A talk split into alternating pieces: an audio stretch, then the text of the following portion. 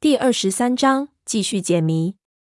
他起身走到甬道石门处，摸了摸门框，说：“这的确是一个机关，而且还十分的简单，只能骗骗小孩子。所以你三叔二十年前看不出来，二十年后就能发现。”胖子看他似乎知道了什么，说道：“小哥，你知道了就快说，别卖关子了，我他娘的急死了。”闷油瓶说道：“我举一个例子，你一听就明白。如果有两层楼房，每层有一个房间，你从二楼的房间走出来，这个时候我在这一楼的底下再盖一层，等你回来的时候，二楼的房间已经在三楼了，而一楼的房间变成了二楼。”这个例子其实举得不好，胖子听得莫名其妙，伸出两个手指在那里琢磨：一二二一，一二一。他娘的，什么一二三的？越说我越糊涂。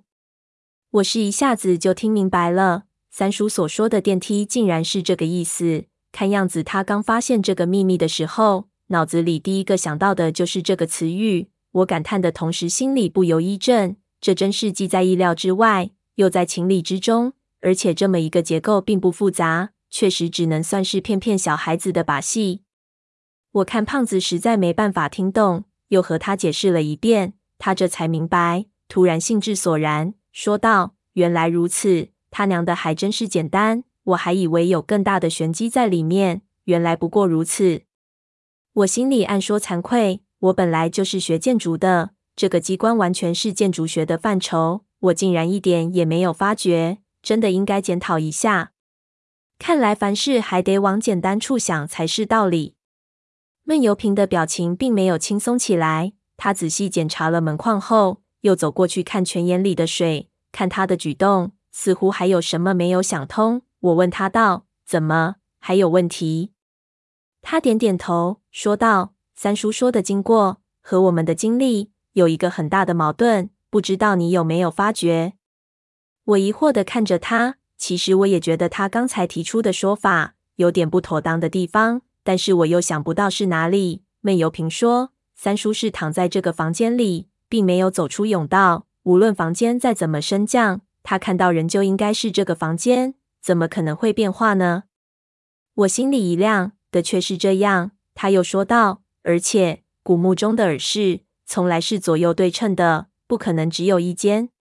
按道理，我们的对面应该还有一个房间才对。”我们走进甬道。拿起手电照了一下，对面只有一面汉白玉的砖墙，并没有什么门。闷油瓶耳朵贴在墙上，两只手指按住砖缝，一点一点的摸过去，摸了有十几分钟，走过来摇了摇头，看样子是快货真价实的砖头墙。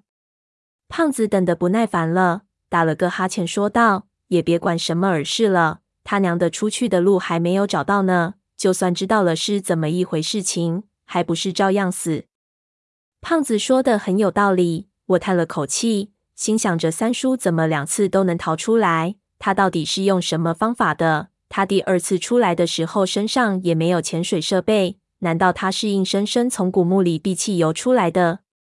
他所经历的事情当中，必然还有一些什么我不知道的。可这老油条就是不说。三叔啊，三叔，你可知道你几句轻描淡写的扯淡？可能就要把你的侄子给害死在这十几米深的海底了。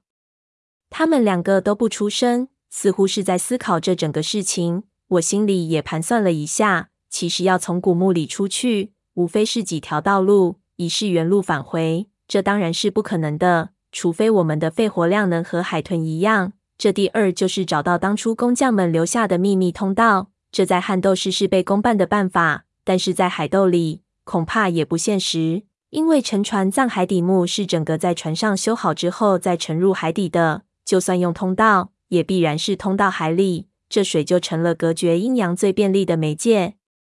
第三就是最笨的招数，直接挖出去。我抬头看看宝顶，只看见累累砖头，不由长叹一口气。看样子，就算能挖得动，也是个巨大的工程。我试着自己来设计这个海底墓。看看，如果按照最简单的建筑原理，这宝顶之上会好是什么东西？现在可以肯定的是，光是砖头肯定是无法形成气密结构，在砖缝里必然有密封有的白膏土，上面应该还有木板子上多道火漆做隔水密封层，然后最上面再上高土。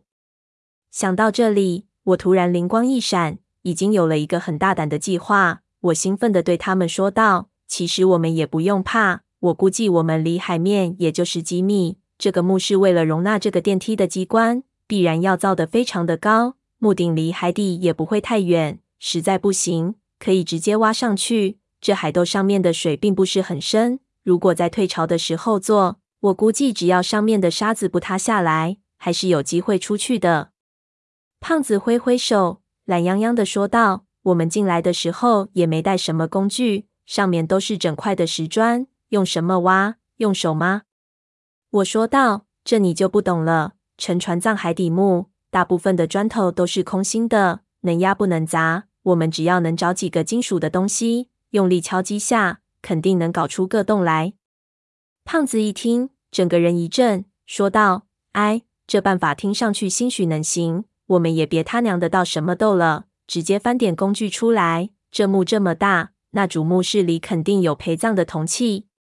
这人就是这样，如果自己死定了，就什么事情都不想去做。但一知道还有一线希望，全身的智慧都会调动起来。我脑子转得飞快，一下子心里就有了一个这个洞打法的副稿。我在大学里是学建筑的，这东西我太熟悉了。仔细一推敲，所有的方面都符合条件。只要这洞能在退潮的这几十分钟内完成，逃出去的可能性很大。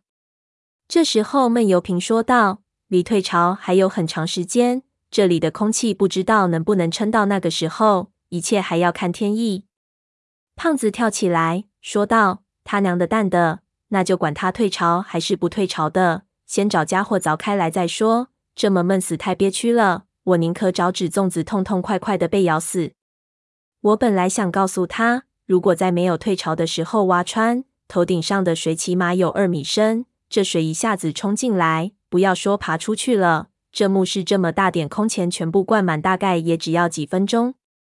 不过我看他兴致这么高昂，不想打击他。我们三个振作精神，整理一下东西，就往甬道走去。刚出那甬道的石门，三个人同时一愣，胖子骂道。这地方他娘的也太邪门了！在我们面前，本来还是那一堵砖墙的地方，竟然出现了一个门。我用手电一照，就照到那门里面有一只巨大的金丝楠木棺。